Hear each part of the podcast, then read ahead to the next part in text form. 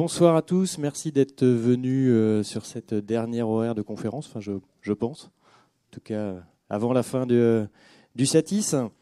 Euh, je tenais à regrouper tous ces professionnels euh, du métier du robot en tournage. On va voir ce que ça veut dire derrière. Peut-être que le, terme robot en tournage n'était pas forcément explicite. moi, en fait, j'ai vu pour la première fois des robots et j'ai eu plein d'étoiles dans les yeux en voyant un petit peu ces outils magiques qui faisaient bouger les caméras à toute vitesse. Et c'est un peu l'idée. l'idée m'est venue de faire cette conférence à ce moment-là. C'est des robots qui viennent du monde de l'industrie. C'est pas des robots qui au départ étaient prévus pour faire tourner des caméras. Enfin, peut-être que certains ont été conçus pour, mais d'après ce qu'on a vu, non. Euh, et donc, ce qui m'intéressait, c'était de savoir comment est-ce qu'on faisait pour en faire des images incroyables avec des possibilités inouïes.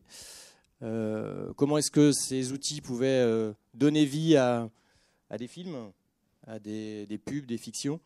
Et, euh, donc, j'ai regroupé, euh, je pense, les plus belles entreprises du domaine française j'espère. Donc, euh, on va commencer euh, par la droite. Donc, Jean Chénaud, euh, qui est arrivé euh, dans le domaine du cinéma et de l'audiovisuel par l'industrie. Donc, il a commencé sa carrière dans l'automobile. Et au hasard des rencontres, euh, il a rencontré justement Jean-Pierre Masse, machiniste de, Luc Besson. Et il a créé ensuite deux sociétés. Propulsion, qui est dédiée à la machinerie, donc tout ce qui est euh, machinerie sur voiture, sur euh, grue, sur tout tout ce qui bouge. Tout ce qui bouge à peu près. Voilà. Et ensuite, Cinemotion Lab, qui est une société du coup dédiée aux, aux robots et à tout ce qu'on peut faire avec des robots. Donc on va voir tout ça. Euh, juste à sa droite, euh, enfin juste à ma droite, donc à sa gauche, Benoît Dantan, qui est fondateur de XD Motion. De XD Motion, c'est une petite blague interne, euh, et qui depuis 35 ans exerce son expertise dans les équipements, pareil, qui font bouger les caméras, donc là, en, entre autres, hélico, support gyrostabilisé, câble aérien, véhicules grands et petits. Pour les Jeux Olympiques, le soccer masculin, pas le foot aussi, le foot aussi. L'athlétisme, le ski, la natation, le long métrage, la pub, l'événementiel et on en passe. Et la dernière société, Spline ou Spline, donc la blague venait de là en fait. Euh, avec Romain Bourzex qui a une approche généraliste de la robotique, qui l'intègre dans une réflexion euh, autour des workflows de production. Et donc il est superviseur et producteur VFX et il a créé en 2014 la société Décide, euh, donc un studio 3D et VFX, puis Spline qui est la société plus dédiée euh, aux robots. Euh, et Antoine Grasset, directeur technique et opérateur robot chez Spline, qui nous expliquera comment marche tout ça, et auparavant, était directeur technique chez Granon Digital. Donc merci à tout le monde d'être présent pour cette conférence. Donc on va commencer dans le vif du sujet rapidement.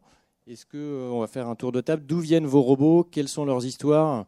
Et euh, du coup, peut-être nous présenter un peu une approche artistique sur vos robots. Où est-ce qu'ils s'intègrent dans les tournages? Qu'est-ce qu'ils permettent de faire? Euh, Voilà.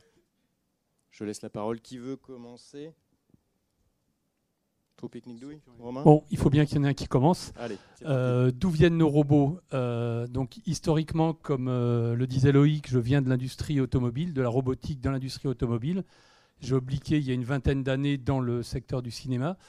Et logiquement, donc, on a cherché à appliquer des techniques industrielles pour pouvoir faire certains mouvements qui n'étaient pas réalisables par un humain, euh, des mouvements de caméra euh, très particuliers, soit des mouvements haute vitesse, euh, soit des mouvements où on peut reproduire les trajectoires avec une grande précision. Donc ces robots sont des robots polyarticulés. On a six axes successifs qui combinés permettent de faire tous les mouvements classiques d'une caméra. Donc monter, descendre, translation, avance, euh, avant, arrière. Et ensuite les mouvements de tilt, tilt, roll et pan, mais qui sont, euh, ces mouvements sont créés par la combinaison de mouvements sur chacun des six axes du robot. Euh, donc il y a différents types de robots. Il y a des robots plus ou moins gros. Ça va euh, de robots qui font une quinzaine de kilos, le poids du robot, qui embarquent 2-3 kilos, jusqu'à des très gros robots capables d'embarquer 2 tonnes et qui font une vingtaine de tonnes. Euh, embarquer 2 tonnes, c'est pas pour une caméra, mais ça peut être par exemple pour une voiture qu'on veut retourner euh, dans le cadre, euh, dans, dans le cadre du- d'une pub. Euh, Très bien. On continuera ça ensuite pour les, pour les démos. Qui prend la suite? Voilà, donc nous, nous, nous utilisons aussi un, robot qui va être peut-être le plus petit euh, qui va être présenté aujourd'hui dans la gamme. C'est un robot qui s'appelle euh, l'Arcam, qui est basé sur euh, une base de Universal Robot. Universal Robot fabrique des milliers de robots pour l'industrie également. Donc il faut que vous imaginiez grosso modo un robot tel qu'on peut le visualiser comme votre bras. vous avez une épaule, un coude et un poignet.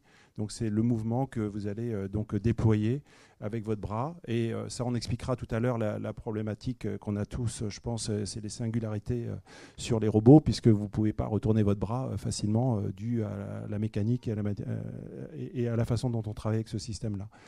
Donc nous, notre technologie est plutôt basée sur une utilisation pas grande vitesse, parce qu'on verra qu'il y a des familles de robots euh, très grande vitesse et euh, vitesse euh, standard, donc plus mouvement grue steadicam pour ma part, et y compris la vitesse que je peux proposer, mais plus grande vitesse de mouvement de déplacement qui servent principalement pour l'industrie de la pub ou du long métrage pour des mouvements en super ralenti, puisqu'on verra que la combinaison de la vitesse est obligatoire liée à la vitesse caméra telle qu'elle souhaite. Alors ce qui est amusant, c'est que Jean, on se connaît depuis très longtemps, et en super concurrence, on s'entend pas du tout.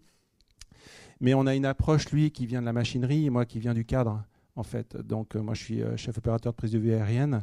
Lui, il vient de la machinerie. Et puis finalement, on, en vient à utiliser les mêmes outils euh, depuis, je sais pas, 10-15 ans. On en arrive à, se retrouver techno. Donc, ça veut bien dire que finalement, il n'y a pas 500 outils qui existent pour pouvoir arriver à faire des choses. Il fait aussi de la, prise de vue. traveling et c'est pas le sujet du jour, mais c'est juste pour vous expliquer que le robot apporte une solution avec différentes variantes et on expliquera un peu plus en détail, je pense, chacun les spécificités de notre euh, entreprise. Super. Et alors nous, on est un peu les derniers arrivés euh, dans le monde du robot, en tout cas à Paris. Euh, et nous, pourquoi on en est là C'est aussi beaucoup une histoire de tendance. Quand on ouvre Instagram, si on est abonné à quelques pages de cinématographie, etc., de nos jours, aux USA, du robot, il y en a à l'appel, tout le monde s'y met, il y a plein d'utilisations hyper malines. Et nous, euh, nous quelque part, euh, avec évidemment aussi d'autres idées, euh, notamment liées aux effets spéciaux, on s'est engagé dans, ce créneau. Si on l'a fait, c'est aussi parce que d'autres ont ouvert la voie, notamment en France. Moi, je me souviens, il n'y a, a, pas dix ans, mais bien avant que moi je pense un jour toucher un robot, je me souviens d'avoir vu des making-of me dire un jour, ce serait tellement cool que je puisse même juste voir ça en vrai. Et aujourd'hui, on, est là avec deux robots, c'est assez extraordinaire. Donc, il faut aussi remercier ceux qui ont ouvert la voie, qui ont sûrement un parcours plus compliqué que le nôtre. Euh, et du, coup, nous, on est là avec euh, nos nouvelles machines qui sont au, final la même technologie euh, dans l'essence que, que les autres. et l'apport qu'on essaye d'amener, c'est on est tous au même point, mais les, les bras robotiques qu'on a sont un, savant équilibre un peu extrême entre l'agilité, donc un peu de créativité, les capacités de mouvement qu'on peut faire, les possibilités, et de l'autre côté, on, est aux limites euh, de ce qu'on peut faire euh, vis-à-vis des lois de la physique, la robustesse, la rigidité, euh, la vitesse. Et, on essaye au quotidien d'apporter cette solution en jonglant entre ces deux aspects. La plupart de nos demandes, nous, sont extrêmes. Genre, est-ce qu'on peut aller plus vite? Est-ce qu'on est plus loin? Est-ce que tu peux faire le truc le plus fou? On programme un mouvement, on nous demande est-ce que tu peux le faire plus vite? Est-ce que tu peux aller plus près? On est toujours dans une petite surenchère. Euh, et, d'ailleurs, je crois que nous tous, ceux qui opèrent les robots, ont aussi conscience que c'est des, machines très robustes, très rapides. Il faut faire attention à ce qu'on fait et il faut que ça garde une belle image euh, pour qu'il y en ait d'autres qui fleurissent et qu'on continue à travailler avec. Voilà où on en est aujourd'hui en tout cas. Super. Du coup, euh, le plus simple, c'est peut-être qu'on voit des images de ce que vous présentez. En fait, je voulais vous demander sur le terrain comment est-ce que se gérait l'utilisation de vos robots peut-être que pour, euh, pour en parler, bah, le plus simple, c'est de parler sur les démos. Donc je pense, enfin chacun, enfin je pense pas, d'ailleurs je sais que chacun vous avez amené une vidéo. Euh, on va passer la vidéo euh, sans, enfin, sans le son, juste et vous parlez dessus, vous allez présenter, puis comme ça on va pouvoir développer. Si vous voulez qu'on fasse des adresses sur image également, on peut, sans problème. on commence à l'inverse, on commence par vous Allez.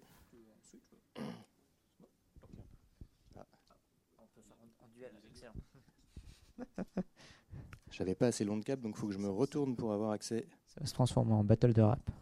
Préparez-vous. Petite différence aussi avec, euh, nos collègues, c'est que nous, on n'a pas d'autres machineries. On, est, on a deux robots et euh, on a un plateau, euh, on est équipé, on a une, un fantôme, etc. On a une petite unité de production. on reste prestataire technique, donc on n'est pas producteur. mais après, on va, on va avoir une expertise tout au long de, la, production. On peut faire de la prévise, on peut faire tout ce qui va être VFX derrière, parce qu'on a du coup la même, une autre structure que qu'on gère tous ensemble, et qui fait des, de la 3D, des effets, spéciaux en parallèle. Donc en fait, on va gérer plutôt un aspect plus vraiment artistique autour d'un plan, d'une séquence ou d'un petit projet. On sera beaucoup moins sur des longs métrages ou sur des gros trucs comme peuvent l'être euh, Cinemotion Lab ou euh, XD Motion. Super. Alors, on y va. On lance. Ça, c'est notre ancien logo. Ça, c'est la démo de 2018. Euh, vous avez la 2019 qui tourne en boucle en bas. Donc il y a plein d'utilisations différentes, mais notamment du clonage, donc du multipass. C'est le clip de Youssoufa qui a beaucoup tourné, euh, dont on est assez fier. Un petit peu de fiction de la voiture. Donc là, c'est l'utilisation vraiment en termes de, des mouvements, des capacités de mouvement ou de vitesse aussi, évidemment.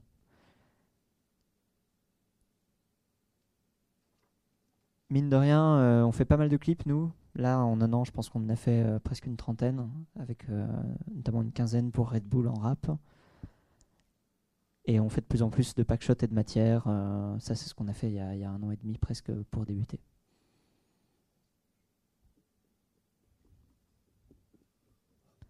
Et d'ailleurs, par exemple, ce projet euh, qui a un plan séquence de danse euh, a été conçu avec la, réalisatrice qui est une amie, tourné chez nous et post-produit du coup à l'étage par Décide, la boîte de FX de Romain.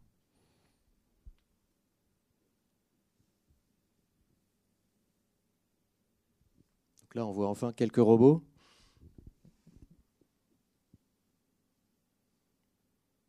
Ça, c'est notre studio il y a longtemps, avec, euh, avec euh, la peinture n'était pas faite.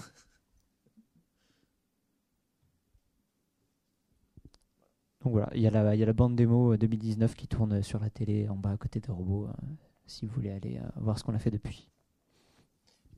Voilà. Alors du coup, par rapport à, cette, euh, à ces images, est-ce que vous pouvez nous dire du coup euh, comment est-ce que vous les mettez en œuvre? Quelles sont les, les étapes derrière euh, Peut-être toi, du coup, tu as en tant qu'opérateur, est-ce qu'il y a une formation opérateur? Est-ce que tu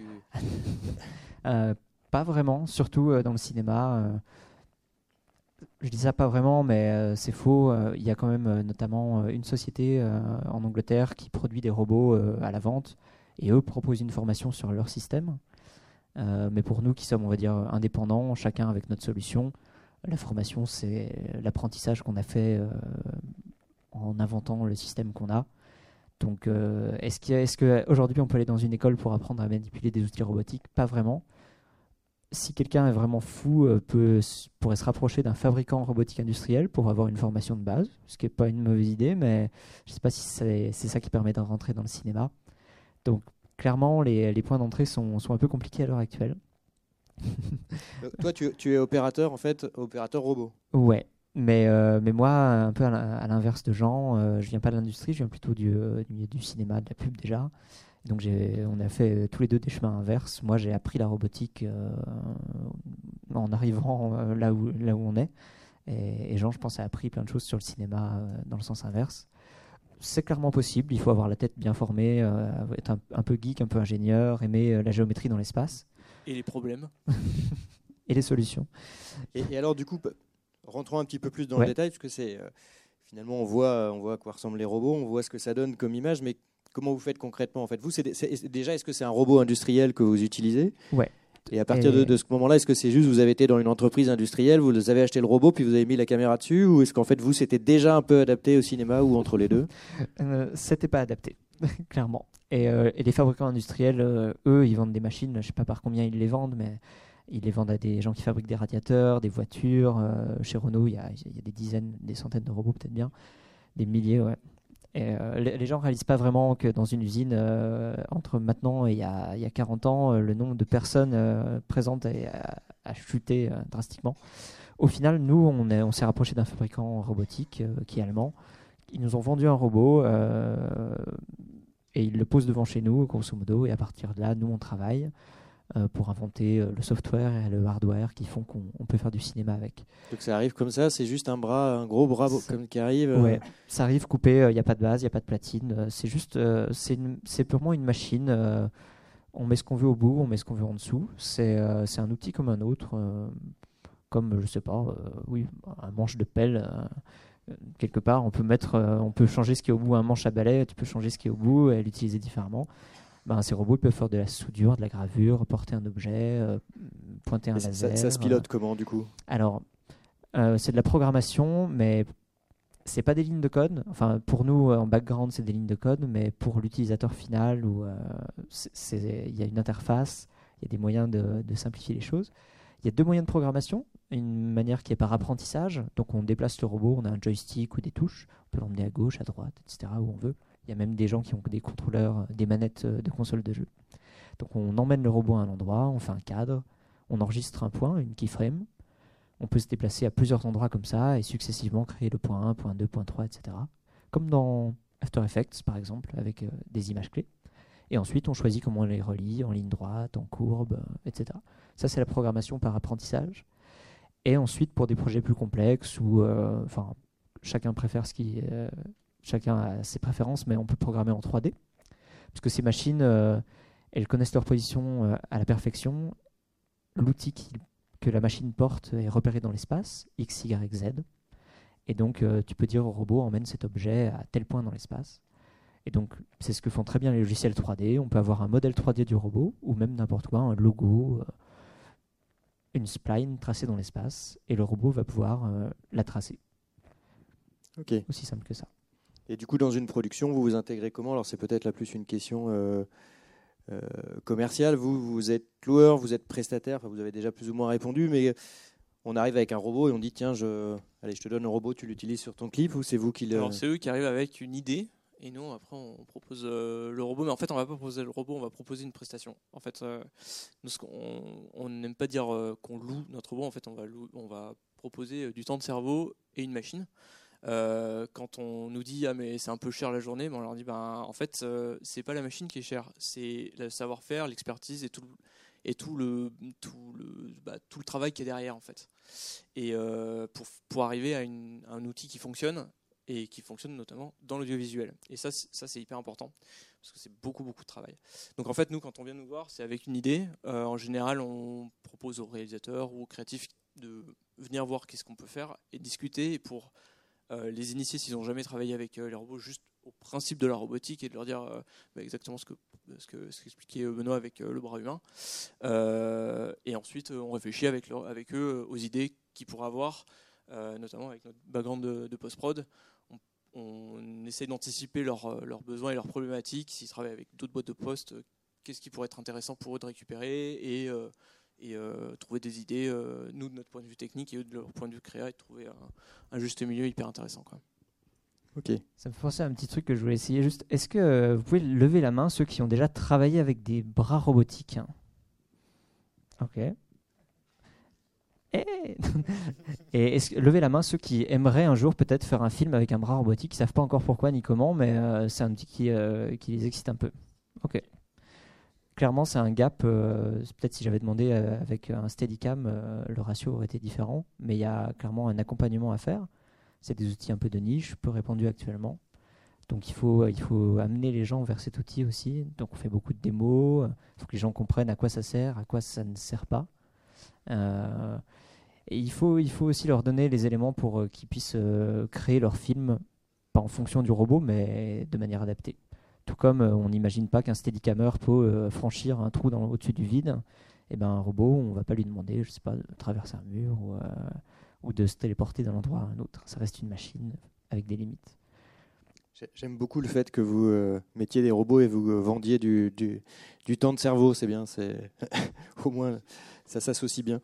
on va continuer du coup avec, je ne sais pas qui veut d'ailleurs, qui veut continuer?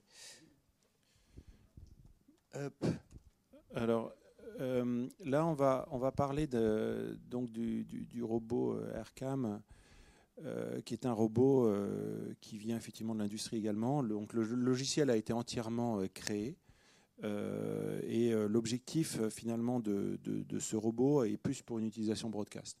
Donc il est installé en télévision. Nous, nous faisons très peu de prestations avec. En fait, on vend la solution complète, principalement chaîne de télévision dans le monde entier. Alors j'ai garder un peu de, prestations avec le, produit, principalement sur les JO, sur certaines opérations. Mais là, l'idée, c'est qu'on a de plus en plus de chaînes de télévision qui nous demandent des installations permanentes, principalement les chaînes de 24-7 que vous voyez, type BFM, CNews, LCI, qui sont équipées.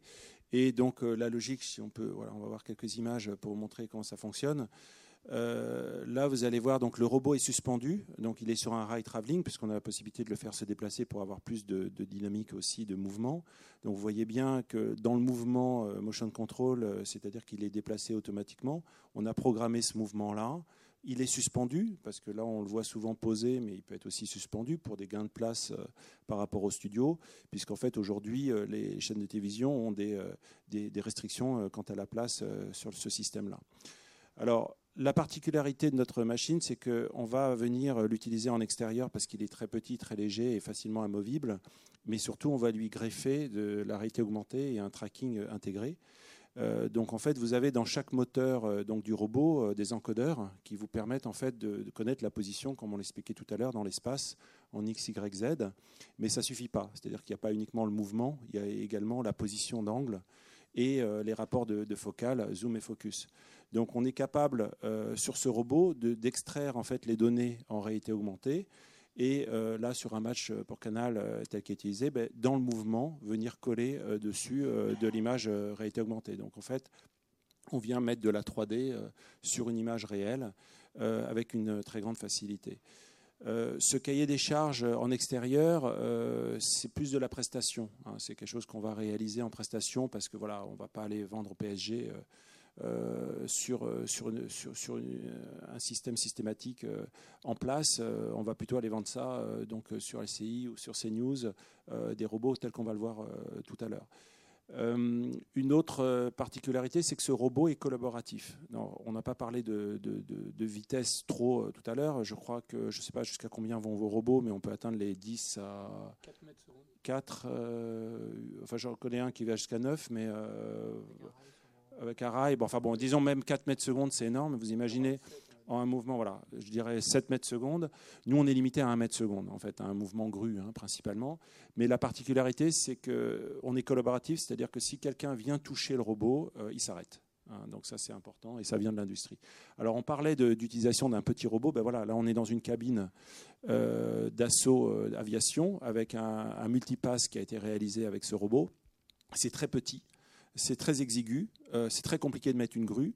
Et donc, euh, on a en plus absolument pas le droit de toucher à quoi que ce soit dans l'avion, parce qu'il faut savoir que cet avion maquette coûte plus cher que le vrai, parce que c'est purement le décor qui est utilisé pour la vente euh, dedans, donc on n'a rien le droit de toucher. Et donc, vous voyez, donc, on est capable de faire du multipass, c'est-à-dire, vous voyez, là, le, petit garçon est remplacé dans le même mouvement en motion control, avec quelque chose de relativement simple. Cette pub a été tournée en une journée. Donc, on a différentes utilisations, euh, c'est important de le dire. Nous, on préconise euh, l'utilisation d'une autre plus pour une partie télé, euh, broadcast, live, event, et aussi pour une question de coût. parce qu'en fait, aujourd'hui, il faut savoir que ce n'est pas tellement la machine qui pose problème et c'est vraiment une question générale et d'actualité, c'est qu'en fait, on veut remplacer l'homme. Donc euh, il faut savoir que nous, dans notre cas, on remplace l'homme. Euh, sur l'équipe TV, on a euh, trois robots installés sur le plateau et vous avez, ils contrôlent 17 caméras, tout seul. D'accord Donc il a trois robots, le reste c'est des, euh, des, têtes remote euh, PTZ, donc euh, Panasonic ou Sony, peu importe, ou Ross. Et donc l'opérateur seul est capable de piloter les mouvements de 17 caméras sur un plateau, ce qui était absolument impossible à faire avant, grâce à un logiciel qui va venir donc compléter totalement. Mais si on va plus loin maintenant aujourd'hui, on est capable de contrôler le robot avec une automation externe. C'est-à-dire que par rapport à des émissions de télévision, vous allez pouvoir lancer des mouvements automatiquement selon les séquences. Donc vous pouvez presque imaginer avoir le journaliste tout seul. Donc il serait tout seul dans le plateau et toute l'automation derrière serait capable de, gérer. Et d'autant plus qu'on est, comme on l'a expliqué tout à l'heure, on est capable de sortir les données du robot, mais on est capable de rentrer des données dans le robot. Ce qui veut dire qu'aujourd'hui, on est capable d'avoir des capteurs euh, de position qui vont vous permettre de piloter le robot euh, et faire un suivi de journaliste. C'est-à-dire que s'il a une puce euh, sur lui, euh, sur certaines technologies qui existe aujourd'hui sur le marché, on est capable de le robot, comme d'autres systèmes robotisés, sont capables de, le traquer et de le suivre lui-même en réel. Voilà.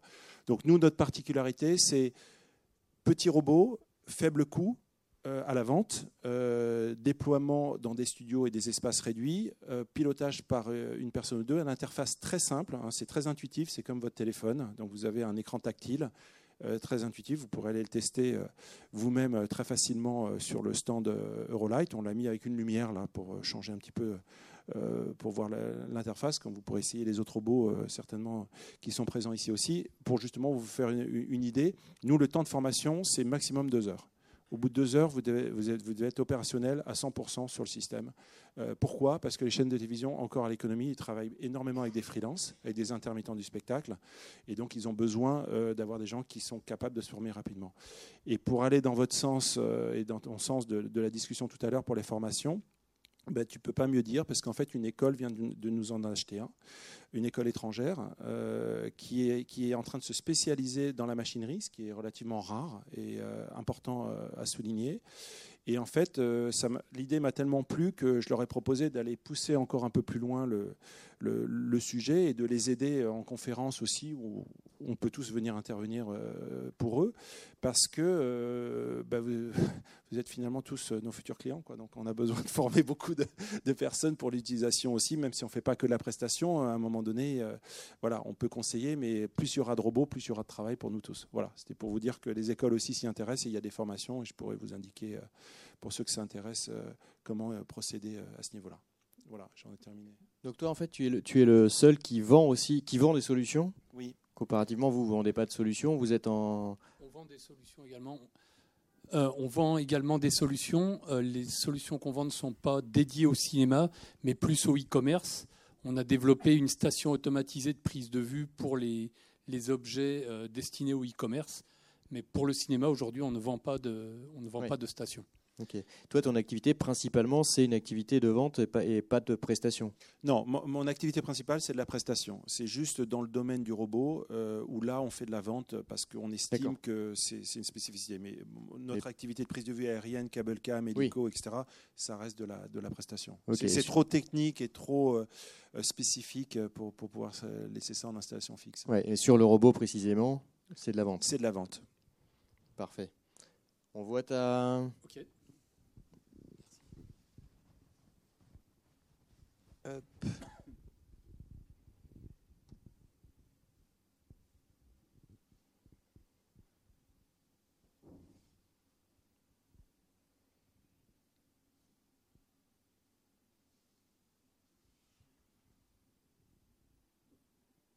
Donc notre robot, comme vous venez de le voir, si on peut mettre un petit peu en pause, euh, on a développé on a développé un certain nombre d'outils autour du robot. On a un travelling d'une dizaine de mètres qui est capable d'emmener le robot à près de 3 mètres secondes. Le robot fait environ 800 kg, donc ça représente vraiment une, euh, des accélérations euh, phénoménales pour, euh, pour déplacer ce, robot à 3 mètres secondes. Car quand tu dis vous avez développé, c'est que vous l'avez développé et fait construire ailleurs ou c'est vous qui on construisez? On l'a dessiné, on a fait réaliser certains éléments et parce qu'on a un atelier d'usinage intégré. Donc une partie a été usinée chez nous et pour les grosses pièces de rail, ça on l'a sous-traité à l'extérieur. Ça demande des machines trop volumineuses. Et par exemple, la plaque du robot, toutes les fixations de rail, tout a été fait euh, chez nous, en atelier. Donc on a développé d'une part un rail et d'autre part une tournette qui permet, là on peut aller juste après,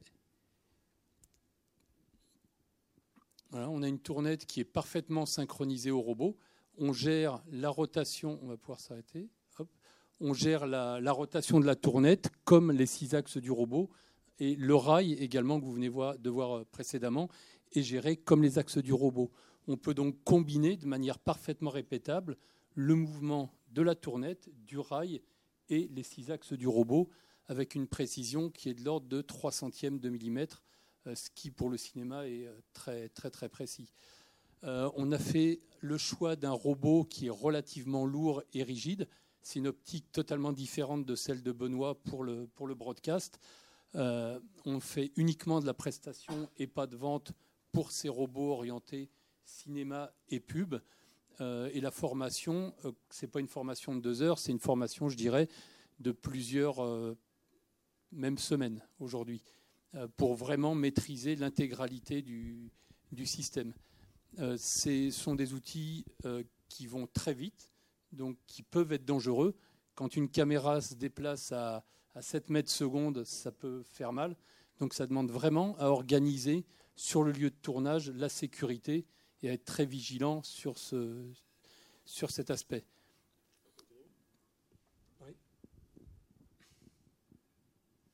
Donc on est également capable de piloter, on a des cartes de sortie, euh, plus, de 128, euh, plus de 128 sorties qui déclenchent des effets spéciaux. Ça c'était une pub pour Sony où chaque explosion euh, dans les pots de peinture est commandée le long de la trajectoire. Alors, tu peux préciser la chose ici? Ça veut dire que vous avez, en même temps que l'outil qui permet de piloter le robot, vous, vous lancez des, des commandes? On lance des commandes pour piloter des effets spéciaux. On a ici, je crois, 56 électrovannes qui, lors- le long de la trajectoire, avec une précision de, de l'ordre de 2-3 millisecondes, euh, sont capables de déclencher les explosions pour être euh, cohérents avec notre trajectoire. Donc ici, ce sont des électrovannes, mais ça peut être des explosions, ça peut être euh, tout type d'effet. Lâcher une goutte d'eau, euh, tous les effets classiques euh, SFX sont déclenchables. qui sont traditionnellement faits à la main. Traditionnellement fait à la main compte, euh, ou avec des séquenceurs. euh, voilà. Mais les artificiers, euh, pour faire exploser des choses, traditionnellement, l'artificier a une planche avec des clous et va faire au Ouais. bon moment pour que ça fasse l'explosion. Là, c'est maîtrisé. Voilà. Et quand, quand vous voyez, on, on peut rejouer cette séquence-là, il est inconcevable qu'un artificier, justement, manuellement, pilote ces 56 sorties. Voilà, ça y est, les 56 pots ont explosé donc dans- en une seconde, avec une chorégraphie bien, bien rodée. Donc là, vous voulez dire que vous savez à quel moment va exploser quel pot euh, Absolument, c'est prévu et calculé. ok. Déjà, pour pas mettre de peinture dans l'objectif. Oui. Premier élément. C'est mieux. Sur des objectifs euh, haut de gamme, c'est- mieux. Euh, hop, on va continuer. Oui, si, une question quand même. Euh, je vois qu'on travaille, vous travaillez beaucoup en haute vitesse. Oui. C'est- euh, une constante Vous travaillez systématiquement en haute vitesse euh, par Non, non, non, robot pas systématiquement, mais l'intérêt du robot, euh, c'est euh, principalement euh, de faire, contrairement à ce qui se passe dans le broadcast, c'est de faire ce que l'homme ne peut pas faire euh, naturellement. Donc déplacer une caméra avec précision à 7 mètres secondes, l'homme ne sait pas le faire. Répéter une trajectoire à 3 centièmes de millimètre, l'homme ne sait pas le faire. Donc nous, on est surtout sur ce créneau-là de faire avec une caméra des mouvements que l'homme ne sait pas faire. Ok. Et quand je dis faire avec une caméra, ça peut être également faire avec des objets, des objets qui eux sont filmés.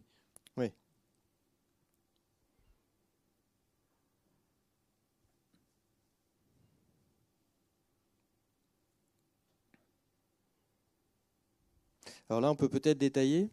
Là, c'est du clonage. Donc, on a fait du multipass avec le robot. On n'a pas de vitesse rapide dans ce cas-là, mais on répète la trajectoire euh, un nombre de fois euh, infini pour. C'était le clip d'Amir. Le clip d'Amir après, voilà. Ah oui. Et, et sur celui-là, du coup? Là, c'est de la high speed et on a du mouvement, du mouvement avec la caméra high speed. Euh, Quand on a 800 images secondes, il faut se déplacer très rapidement pour pouvoir voir le mouvement. Alors, moi, ce qui m'intéresse sur un projet comme ça, c'est au niveau de la production. Comment est-ce que ça naît dans la tête de la production? Quelle a été la demande de la production? Et puis d'ailleurs, en fait, par rapport à directement, si on revient au départ, euh, comment ça s'est passé? C'est euh, une prod qui est venue, qui vous a dit tiens, on a telle idée, euh, vous les avez conseillés Sur ce projet précisément, tu veux dire? Bon, c'est le Real savait à peu près ce qu'est capable de faire un robot et son but c'était de filmer de la high speed avec du mouvement.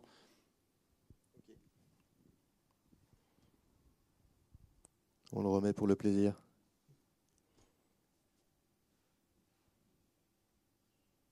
Donc là, c'est une pub en fait. Oui, c'était une pub Peugeot euh, avec Jolovic. Donc là, c'est un clip avec Amir où on fait du clonage. On a plusieurs fois donc l'artiste euh, qui a été filmé en multipass. Ok. Là, ce sont des mouvements très saccadés.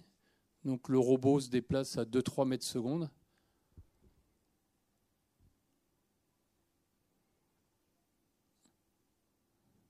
Et ça donne des mouvements avec une amplitude importante et une saccade qu'on aurait du mal à faire à la main.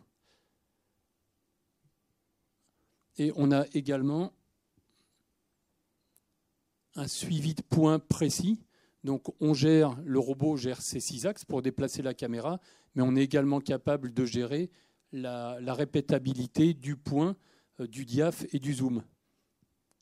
Ok, alors tu peux préciser un petit peu techniquement cette partie-là? On va, pour le point, on va, d'abord définir la trajectoire et ensuite on va rejouer cette trajectoire par petites sections et l'assistant cam, le premier assistant, va faire le point précisément tout au cours de la trajectoire, enregistrer donc des points de focus de manière à ce que quand on rejoue à haute vitesse, le point euh, soit suivi tout au long de la trajectoire.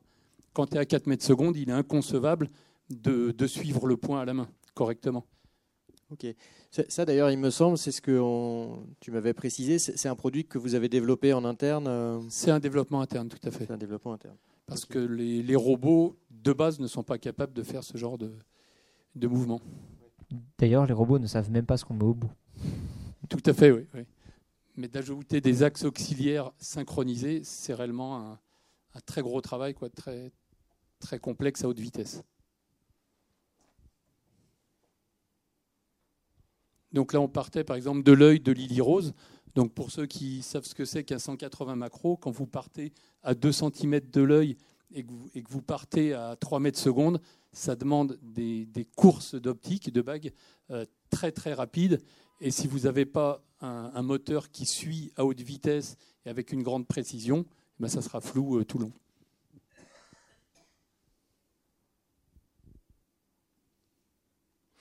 Donc là, sur, ce plan-là, il y a un mix de... Là, il y a des CFX, des explosions qui sont déclenchées euh, pendant, le, pendant la trage du robot. Hop, petite question, je vois. Ces éléments, c'est quoi? Oh, C'était des éléments en suspension. Euh, D'accord. C'est de la déco. Et derrière, on a. Ça, c'est des plans, ce qu'on appelle le transtrave. On a un mouvement de recul de la caméra avec le zoom, un zoom compensé, de manière à ce que l'objet, la voiture, ne varie pas au niveau de sa taille, mais on a un effet, euh, l'effet vertigo. Et donc, le robot, le, système a la possibilité, comme le disait Benoît, d'exporter. D'une part, on peut importer des données pour créer des trajectoires, mais on peut également exporter en temps réel, euh, et ça pour la réalité augmentée, c'est nécessaire, on peut en temps réel exporter la position du robot, exporter les valeurs de points, de zoom, de diaph, exporter la position sur le rail, la position de la tournette. Et euh, est-ce qu'on a non. Voilà, j'ai mixé toutes les images après. ok. Donc euh, on peut faire cet export-là soit en temps réel, soit avec un prédictif.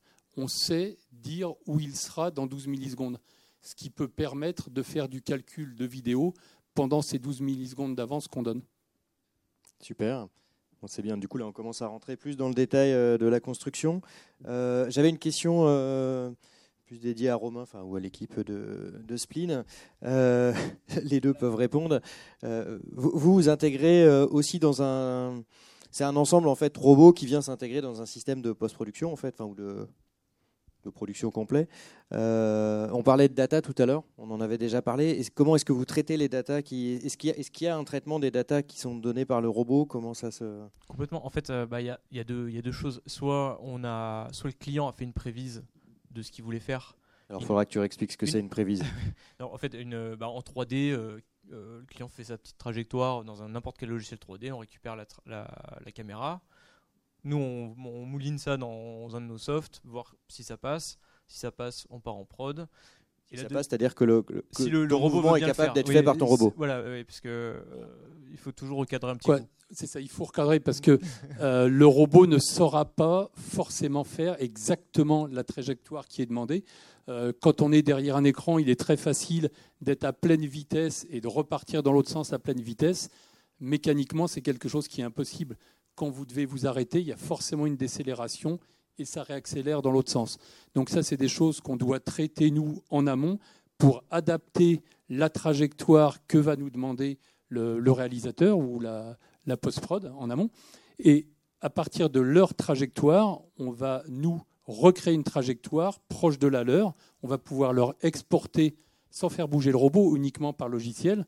On fait des pré-courbes qu'on est capable de leur délivrer et qu'ils re-rentrent dans leur machine pour voir quelle est la vraie trajectoire que saura faire le robot.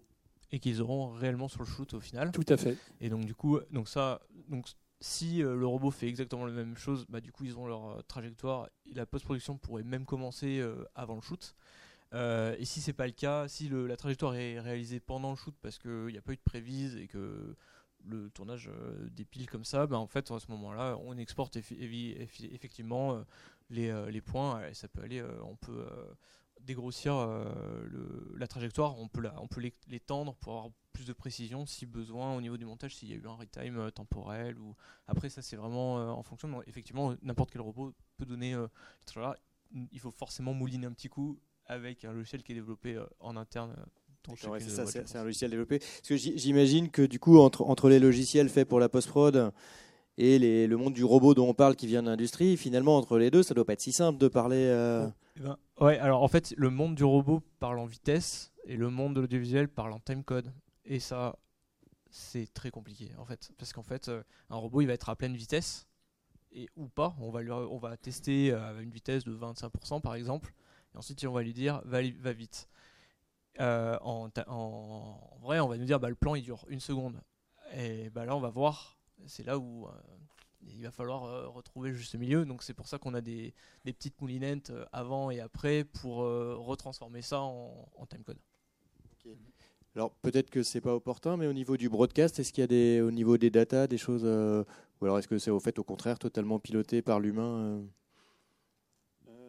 Non, en fait, l'humain, encore une fois, il, va manipuler le robot pour mémoriser le, mouvement, mais là, par exemple, sur le plateau de CNews, il y a à peu près 16 000 heures de, plateau automatisé. Donc euh, ça veut dire que le, show euh, qui est joué euh, sur, un, sur un JT, eh ben, il n'a plus qu'à lancer un mouvement en loop. Donc le, robot va partir dans son mouvement selon une timeline par rapport au keyframe et ses positions. Il peut en créer à l'infini.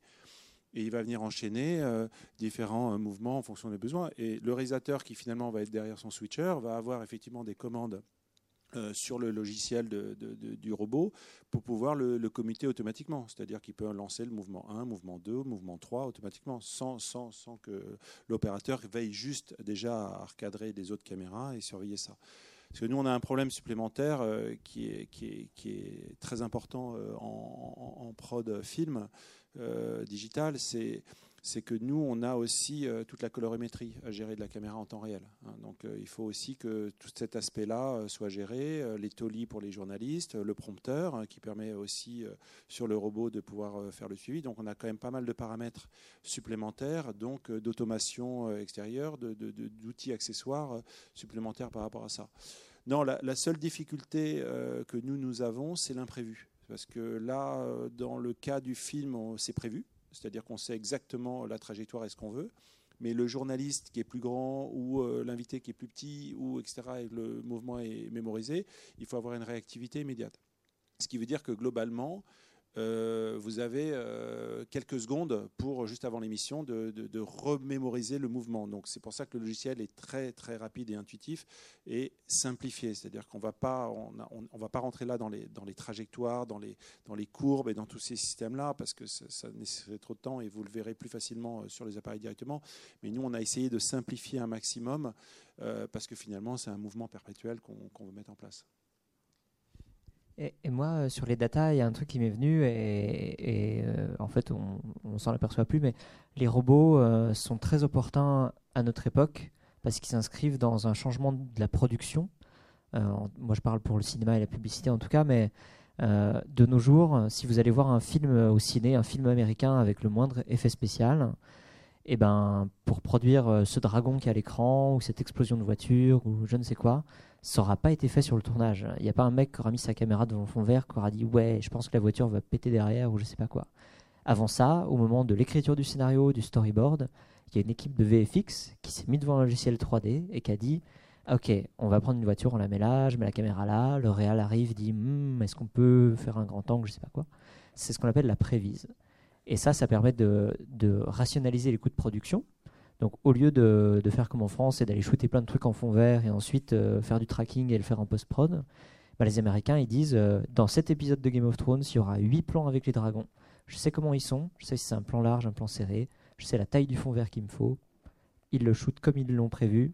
La post-prod, ils ont déjà commencé à travailler parce qu'ils savaient comment ce serait fait. Tout le monde a pas gagné de l'argent, mais tout le monde a économisé de l'argent. Donc ça, c'est le, le rapport des robots à la pré-prod, parce que les robots sont capables de reproduire cette fameuse trajectoire qui a été définie en avance. Et la deuxième tendance, c'est le temps réel, comme euh, comme c'est le cas chez XDemotion avec euh, de l'intégration d'éléments sur euh, les matchs de foot. De nos jours, on s'attend à ce que on sort notre iPhone, on ouvre l'appli- l'application Ikea et hop, je teste de mettre un canapé dans, mon salon ou, ou quoi que ce soit. Et ben, les robots permettent également ça parce qu'on connaît la position de la caméra et comme l'intégration d'éléments graphiques, on peut aller vers une production de cinéma euh, où tu filmes tes acteurs avec un Pokémon, un personnage 3D à côté, qui est au bon endroit, dans la bonne perspective.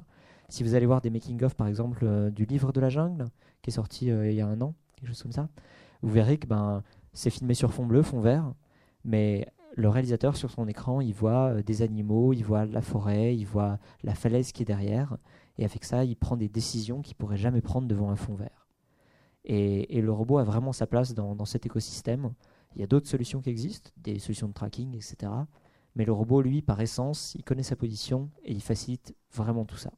Et je pense que dans quelques années en France, si les producteurs sont malins, c'est ça qu'on va faire. Et euh, j'espère qu'on aura des séries françaises de science-fiction, des films à effets spéciaux, Le Chant du Loup, mais euh, encore pire. J'espère qu'on va aller par là parce que euh, je pense qu'on en est capable. Il faut juste se donner les moyens de le faire bien. Alors, moi, il y a un paramètre qu'on avait, enfin, qu'on a évoqué ensemble, euh, mais qu'on n'a pas encore euh, présenté au public, c'est le temps de mise en place. Moi, ça m'avait surpris, en fait, ça m'avait euh, surpris du bon côté, euh, le, le temps qu'il faut pour mettre en place un nouveau robot. Et si on est sur une scène et qu'on a besoin d'aller tourner une autre scène, le temps qu'il faut pour le changer de place. Est-ce que vous pouvez nous parler de ça? On peut, on peut faire un ping-pong, Ouais. mais, c'est des machines assez pratiques parce qu'elles ne se démontent pas, elles ne se calibrent pas, entre guillemets. Enfin, on fait une calibration, euh, on va dire, une fois par an ou quand on a envie. Mais en tournage, on pose la machine par terre, on la met à niveau, elle est stable. On n'assemble aucune pièce. Si c'est bien conçu, on met la caméra au bout, il n'y a même pas d'équilibrage, pas comme sur un Steadicam par exemple. Et à partir de là, on peut commencer à travailler Et sans pour, aller dans les. Ouais, tu dis pas d'équilibrage. Pour donner une idée, ces machines-là sont capables de porter entre, euh, pour les gros robots, pour le broadcast c'est un peu différent, mais entre 20 et 50 kilos. Donc on n'a aucun problème de poids dessus, peu importe le positionnement. Euh, il faut juste faire un positionnement précis si on veut avoir une bonne référence du point nodal. Sinon, on a des techniques rapides d'apprentissage de point nodal. Euh, mais on peut dire à partir du moment où le camion est arrivé, une demi-heure après, c'est branché, c'est euh, c'est plus ce qui va être plus chronophage, c'est comme sur n'importe quel outil, sur une grue, sur une dolly, c'est de mettre la caméra, de l'équiper, de mettre la HF, de mettre euh, les moteurs de pointe. Mais le robot, à partir du moment où il est branché, 30 secondes après, il a booté et il est opérationnel. Euh, ce qui est plus chronophage, ça va être quand on installe un robot sur un travelling, qu'il faut installer 10 mètres de travelling. Pour circuler à 7 mètres secondes, euh, il faut quelque chose de lourd. Chaque section de 2 mètres fait 6 à 700 kg. Euh, donc euh, 10 mètres de travelling, euh, on arrive tout de suite à des masses très importantes. Et là, oui, c'est chronophage. Euh, un travelling de 10 mètres, c'est installé avec le robot, réglé, c'est 4 heures. En revanche, sortie du camion, c'est euh, 20 minutes pour un robot. Et, et en termes euh, pareil de remballe, nous on remballe toujours avant toutes les équipes. Euh, c'est presque fascinant de facilité. Le robot se replie tout seul. euh, tu plies tes trois câbles, euh, tu charges ton camion. Il n'y a pas Un métier de d'éléments feignant, en séparés. Un métier de feignant complètement. Voilà. Ouais, juste pour euh, donner un petit exemple sur les Jeux Olympiques de Rio, euh, sur la demande de France Télévisions par rapport à, à ce projet-là, en fait, sur la natation euh, de, de- du live, euh, les cabines commentateurs sont tout en haut en fait des, tribunes et le gros problème qu'ils ont c'est qu'ils mettent en fait les, commentateurs euh, donc tout en haut on, on voit absolument pas la piscine lorsque vous les filmez vous voyez un, espèce de fond de, toit absolument horrible. Et comme on ne peut pas mettre de grue, on peut rien mettre, etc. Donc en fait, l'idée, c'est que là, on est carrément parti en bagage accompagné, 32 hein, kilos, le robot. Euh, on est arrivé sur place, euh, c'était voilà, 4, 4, mallettes, 4 mallettes 30 kilos. on a installé, on l'a mis bien en hauteur et on a pu permettre effectivement à la production de voir la piscine avec les commentateurs dans le même plan. Donc c'est aussi une, aisance euh, d'une simplicité parce que il faut bien comprendre, encore une fois, pensez toujours à votre bras, vous pouvez le replier beaucoup et le déplier beaucoup aussi, donc selon les longueurs que vous souhaitez. Donc il ne faut pas non plus penser qu'à euh, un volume vide euh, dans le principe. Par exemple, nous, le robot, vous devez imaginer qu'il peut fonctionner dans une sphère de 2,50 m. Il fait 1,25 m d'étendue, donc vous le mettez, c'est 2,50 m en sphère, hein. donc c'est quand même pas mal pour pouvoir bouger sur un robot. Et donc, tout ça pour vous expliquer que pénétrer dans des intérieurs de véhicules, euh, de cabines, de, fonctionnement, de précision, de faire de la macro, qui est quand même une des, utilisations aussi importantes avec ce type de machine, c'est vraiment utile. Et la plus grosse difficulté que nous avons tous, c'est que nous, nous le comprenons, mais en général, le réalisateur et même le chef opérateur, ils ont du mal à se projeter. Donc, ce qui change dans nos métiers, et moi, là, ça m'est arrivé très récemment sur une pub. Euh, euh, qui était prise de vue aérienne euh, pour Yves Saint-Laurent, là, qu'on a tourné. En fait, je ne prends plus le réalisateur ou le chef opérateur avec moi, je prends effectivement la post-production. Parce qu'en fait, c'est eux qui vont derrière utiliser les images et qui vont valider les plans. Et je pense que c'est la même chose pour vous. C'est-à-dire qu'il y, a une donnée artistique qui est donnée au réalisateur et, effectivement, on voit bien avec le DIT, le, chef opérateur aussi, s'appuie énormément sur des techniciens qui sont derrière. Mais la validation de nos plans, en règle générale, qui passent dans, la moulinette de la post-production, ben finalement, c'est plus eux. Donc on change. Et donc nous, qui venons de la production, qui sommes les artisans de l'image, on va se rapprocher de plus en plus des personnes de la post-production. Et ça, c'est quelque chose de très intéressant, même du montage. Donc euh, c'est quelque chose de nouveau. Dans les timings, une des premières questions qu'on essaie d'expliquer, c'est quel, quel est le timing monté de, des plans? On a besoin de savoir ça, parce que sinon on en tourne des quantités euh, incroyables qui ne seront jamais montées. Hein. C'est l'objectif. Avant de passer la parole au public, juste si vous pouvez très rapidement nous dire. Peut-être juste, euh, Benoît parlait de 2 mètres, 2 mètres, 2 mètres 50 d'envergure. Euh, pour les robots qui sont plus utilisés dans, pour la pub et le cinéma, vous, vous êtes quoi dans les 4 mètres 3 Nous, notre robot a une sphère de 3 mètres 20, quelque chose comme ça 3 mètres 30 Et nous, on est à peine au-dessus, à 4 mètres, mais c'est voilà, un ordre de grandeur. Euh. Ok, et ma question, du coup, pour, pour finir, c'était est-ce que vous pouvez nous décrire le plan le plus fou que vous avez fait avec un robot? C'est une question piège, donc on va, on va passer à une autre question. Et dernière question, est-ce que juste très rapidement, est-ce que vous avez une idée sur, sur euh, vous pouvez donner une ordre de grandeur de coût Je sais que c'est jamais facile sur de la prestation, mais coût de prestat voilà. Aussi, c'est simple. Pour nous, le coût de, base, avec un trajectoiriste, le robot livré, euh, en région parisienne, c'est de l'ordre de 5000 euros. Euh, on sait après s'adapter, évidemment, sur du clip, on, aura des prix euh, plus ajustés, mais ça donne un ordre de grandeur approximatif. Technicien, robot, des essais la veille. C'est un ordre de grandeur. Voilà, ne pas négliger, euh, on l'a pas en tête, mais la préparation euh, et faire une visite chez quelqu'un qui a un robot en fait partie, euh, ça compte beaucoup. Nous, les meilleurs prestats qu'on a fait, et celles où on a fait les plans les plus fous, c'est quand la veille il y avait une journée de prépa où on essaye, où on cherche, il y a des choses qui marchent pas, on trouve mieux, on a le temps d'explorer et de valider un plan qu'on va pouvoir reproduire à la perfection le lendemain. C'est là que ça se passe le mieux. Donc si vous imaginez un, tournage au robot, ne vous dites pas le robot arrive à 9h et on commence à tourner. Dites-vous la veille, pendant l'install, on paye un peu plus, mais on a le robot, on commence à, créer. Euh, et le lendemain, euh, une fois qu'il y a 30 personnes sur le tournage, ben, on perd pas de temps. On mm. fait juste les plans. Venir faire des essais la veille, oui, euh, mais encore en amont, à partir du moment où on a l'idée d'utiliser le robot, venir voir, tu, disais ça tout à l'heure, hein, venir voir ce qu'est capable de faire le robot en termes de vitesse, en termes d'agilité, en termes de vibration, parce qu'un robot va vibrer un petit peu dans certaines conditions. Dans 90% des cas, ça ne vibrera pas, mais dans des utilisations bien particulières, avec un long périscope, euh, c'est un point à ne pas négliger. Il n'y a que les essais qui nous permettent de valider vraiment la qualité future de la prise de vue. J'apporte juste une précision technique. Euh, la vitesse caméra par rapport à la vibration est importante aussi.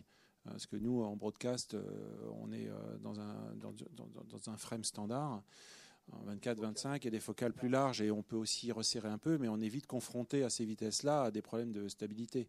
Donc, alors que quand on va travailler avec une caméra à 1000 frames, même si le robot vibre ou bouge légèrement, il n'y a aucun problème derrière pour, pour le rattraper. Donc, c'est aussi important euh, d'expliquer tout ça, tous ces détails, euh, c'est une partie expérience. C'est pour ça que le robot, oui, mais il faut quand même derrière une maîtrise d'expérience euh, importante sur, le savoir-faire et de, multiplier toutes ces, ces questions-là. Parfait, je pense qu'il va être le temps de, passer aux questions. pour que les questions soient enregistrées, puisque normalement toutes les conférences sont enregistrées en podcast, on va faire passer un micro.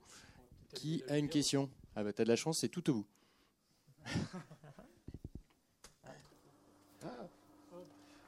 Au secours, Jean, qu'as-tu fait? L'autre bouton, l'autre bouton, vite ah.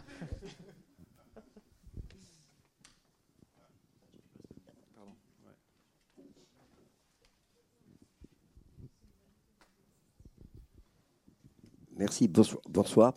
Donc, si j'ai bien compris, euh, les dolly, c'est à mettre au placard.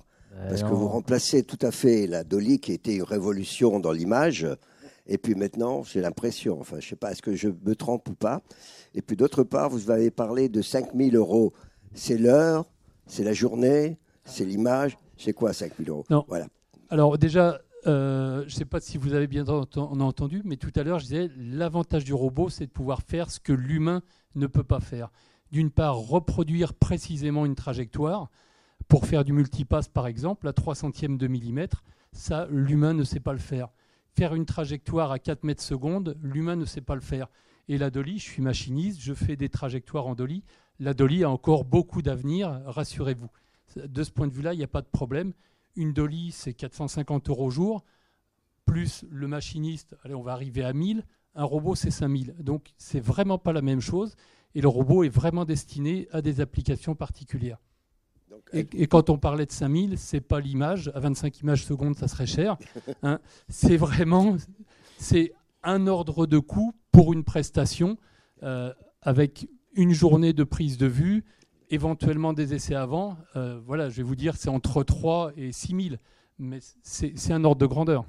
Non, moi je parlais de la Dolly parce qu'en fait, c'est vrai qu'on l'utilise, mais pas beaucoup dans le cinéma. Monsieur.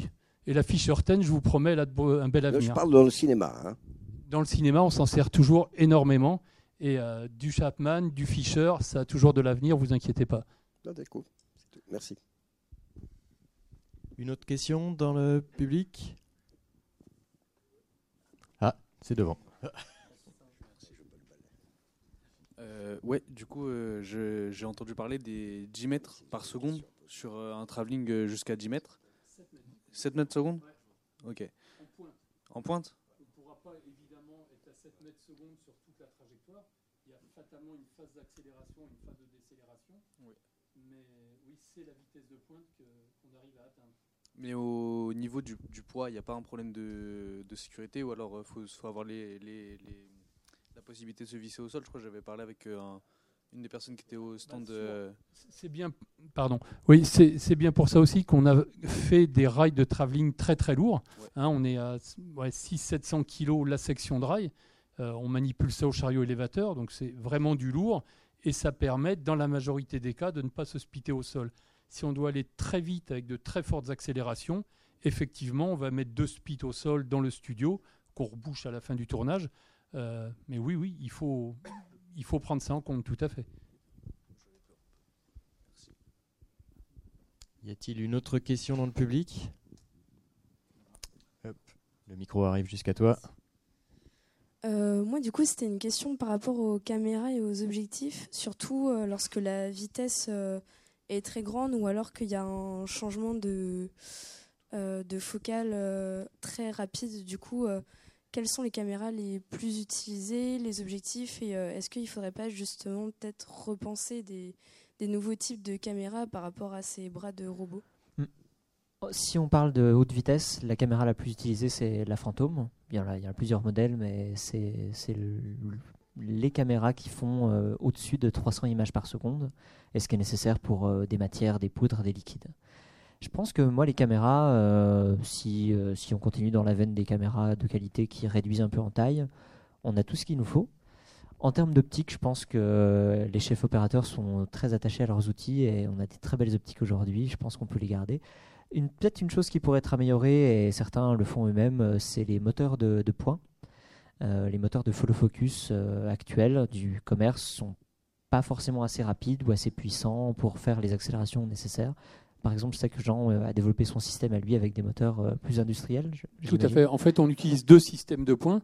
Quand on le peut, on utilise un moteur de points classique, que ce soit de l'Eden, du Preston, de manière à être le plus proche possible des habitudes du premier assistant. En revanche, sur des très hautes vitesses, vous avez vu au début du, film, on a un gros pignon qui engraine et qui permet d'atteindre des vitesses très élevées et avec un couple phénoménal.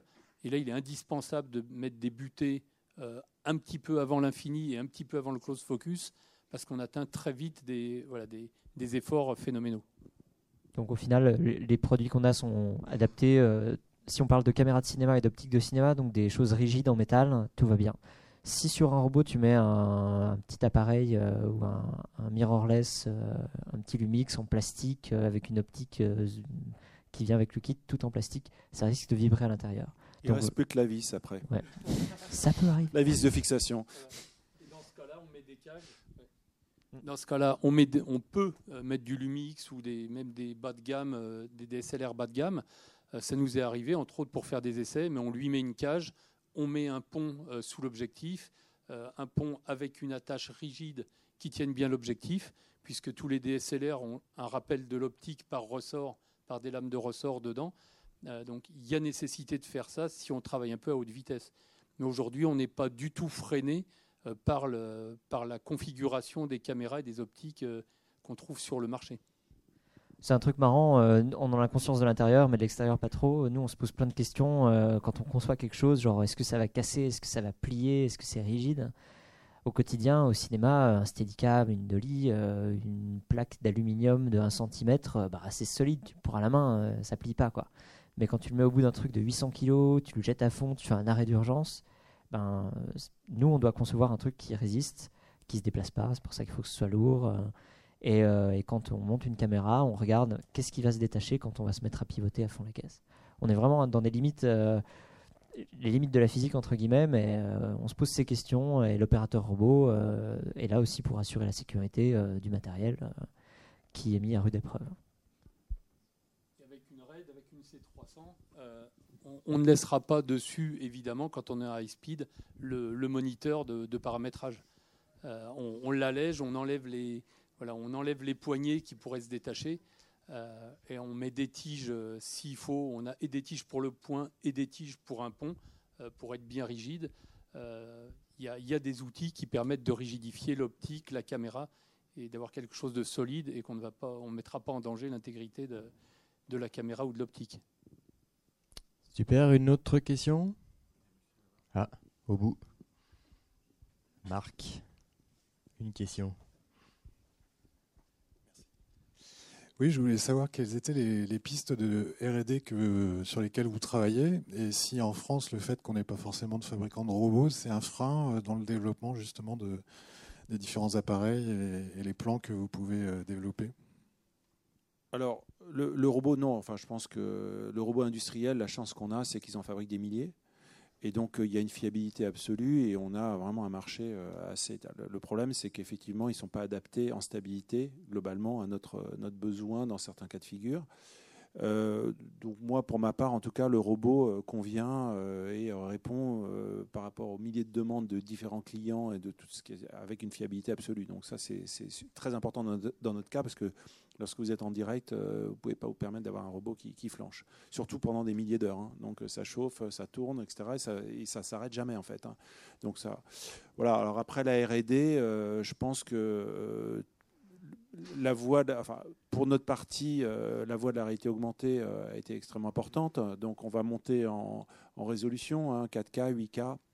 Euh, pour les chaînes de télévision. Donc aujourd'hui, c'est ce qui va se passer.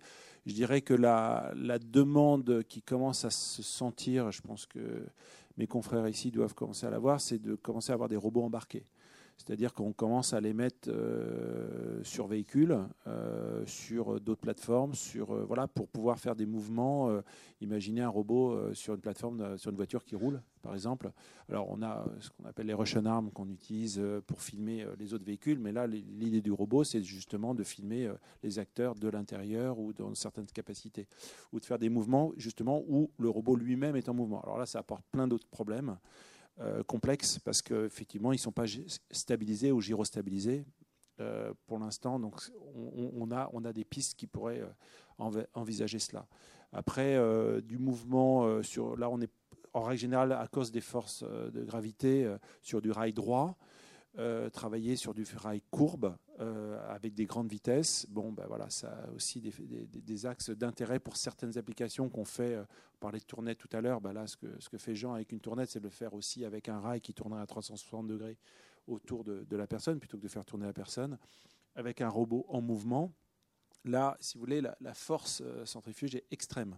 Hein, vous voyez sur un anneau de vitesse comment ça fonctionne euh, s'ils sont relevés. C'est pour cette raison-là. Hein, c'est pour vous enlever euh, cet effet euh, d'appui que vous avez dans le virage. Ben là, sur le robot, sur les vitesses qu'on prend, donc voilà. Moi, pour ma part, ce serait plutôt cette partie embarquée sur des mobiles et peut-être travailler sur des rails courbes.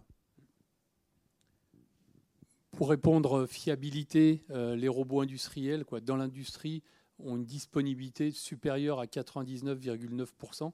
Donc c'est qu'il y a moins de 0,01% de, de, taux de panne.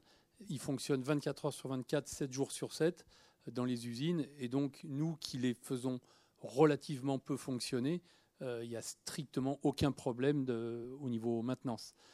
Euh, un problème, pas de fabricant français, euh, non, pas, pour moi, ce n'est pas un problème. Euh, on travaille dans l'industrie euh, de l'automatisme et de la robotique depuis maintenant euh, près de depuis 1989. Donc on a des relations très privilégiées avec principalement un fabricant de robots. Cinemotion Lab, donc ma société, on est deux associés et le second associé est une société d'intégration de robots pour l'industrie et donc fait à une dizaine de personnes qui travaillent quotidiennement pour installer des robots dans les usines. Donc on, a des relations avec les fabricants de robots qui, font que non, le, fait que le fabricant, pour notre cas, soit japonais, n'est vraiment pas un souci.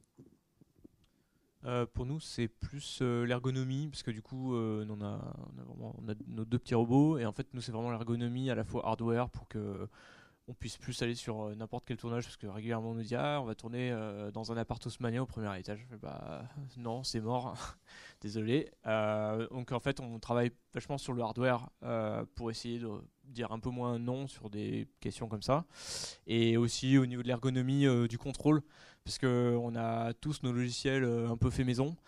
Euh, relié au logiciel du fabricant et du coup il y, a beaucoup de ponts et donc du coup on travaille vachement là-dessus parce que pour que ça pour que ça soit accessible et qu'on puisse avoir euh, bah, des opérateurs qui puissent être n'importe qui en fait enfin des opérateurs ou en tout cas un, un steadicammer ou qui a envie de toucher aussi euh, au robot pour le cinéma ou la pub bah, qui puisse mettre les mains simplement dedans sans avoir des heures et des heures de, formation parce que tu parlais de quelques, quelques semaines de formation. Mais en fait, euh, nous, par exemple, pourquoi on forme personne? Parce qu'en fait, c'est une question de sécurité, tout simplement, et d'expérience. En fait, euh, on va pas former quelqu'un et lui dire on te rappelle euh, un de ces quatre quand on a un shoot qui part.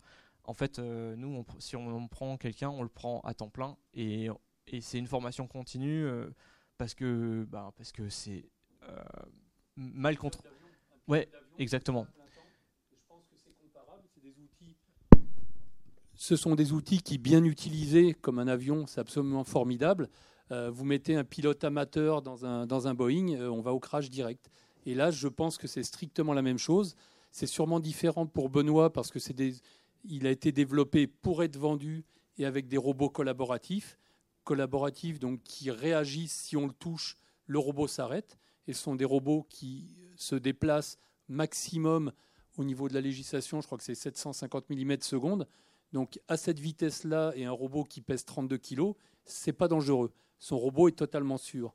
En revanche, quand on doit se déplacer avec une grande rigidité, avec un robot qui fait 500 pour être rigide, il est lourd, il est en fonte. Il fait près de 560 kg, je crois, nu. Donc, un robot qui se déplace à 4 mètres, 5, à 4 mètres secondes de 560 kg, c'est un véritable danger si vous ne prenez pas en compte toute la sécurité sur le set. Moi, je voulais juste ajouter notre première RD, euh, on l'a fait déjà euh, aujourd'hui avec vous, c'est de la communication et que cet outil, euh, tout le monde apprenne à le connaître et nous, on travaillera plus, vous ferez des films plus intéressants. pas, j'ai l'impression qu'il y a plein de gens qui méconnaissent le truc et parce que l'accès n'est pas encore là. Ça viendra et on est là pour ça. Merci beaucoup. On va prendre une dernière question parce que le temps passe et, on dépasse un petit peu. qui Ah voilà, la dernière question, elle est là. Oui, juste par curiosité, euh, ça représente quelle valeur un robot euh, quand vous l'achetez euh? C'est moins cher qu'un SMIC annuel. Bah, pour, donner une idée très vague, un robot nu, c'est de l'ordre, on va dire, à peu près avec ses accessoires autour, 70 000 euros. Quand vous faites le développement autour, vous êtes plus près de 300 000. Ah, je, parle pour ces gros robots comme, comme eux, comme nous. J'ai l'habitude de dire, euh, quand on me demande combien ça coûte, ben, je dis bah, ça coûte un studio, 6 euh, salariés, euh, et 2 ans de développement et 10 ans d'expérience. Voilà combien ça coûte. Mais après, tu peux aller voir Kuka, ABB, Fanux, Toby, peu importe, leur demander, ou Universal Robot, leur demander je veux un devis. Mais comme tu disais tout à l'heure, il va te livrer le robot et bonne chance parce qu'il n'y a même pas de bouton d'allumage. Ça, ça, se code. Voilà. Et donc là, et puis il te faut une prise Marshall aussi chez toi. Alors nous, dans notre cas, c'est un tout petit peu différent parce qu'on vend la solution. Euh, donc un robot Universal Robot, euh, il y a déjà trois modèles euh, selon la taille. Hein. donc vous avez trois, trois, quatre modèles qui, qui, sont disponibles, qui varient entre 25 et 30, 35 000 euros à l'achat. Et nous, notre solution complète, elle varie entre 60 et 100 000 euros. C'est-à-dire que vous avez, euh, voilà, selon les options euh, choisies avec réalité augmentée ou pas, est-ce que vous souhaitez un travelling ou pas, etc. Donc voilà, donc on a une valeur client de prix de vente de, entre 60 et 100 000 euros. Donc on ne voulait pas dépasser ce seuil euh, pour rester dans une économie vis-à-vis des clients, justement pour qu'ils aient quelque chose qui soit rendu. Et en général, les clients l'amortissent par rapport à leur solution actuelle en moins de six mois. Ils ont fait leurs calculs euh, par rapport à ça. En six mois, il est à peu près amorti pour donner une idée. C'est marrant, mais euh, moi, quand je suis allé à ma formation robotique, je me suis retrouvé avec des gens qui travaillent dans des usines. Et quand j'ai réfléchi au prix d'un robot, au coût d'un employé, le robot travaille 24 heures sur 24, l'employé travaille 7 euh, heures par jour. À l'année, c'est un coût. Enfin, ça, fait peur, mais si on a une entreprise qui soude des radiateurs, acheter des robots, c'est hyper rationnel. Mais ça fait, ça fait un peu peur à voir. Oui, mais ça crée des emplois aussi, d'un autre côté. Voilà, ça, déplace. C'est d'autres métiers, d'autres. Euh, voilà, il faut le voir aussi comme ça. C'est l'évolution, on ne peut pas lutter contre ça. On va finir sur cette euh, phrase philosophique. Merci beaucoup pour votre présence. Merci.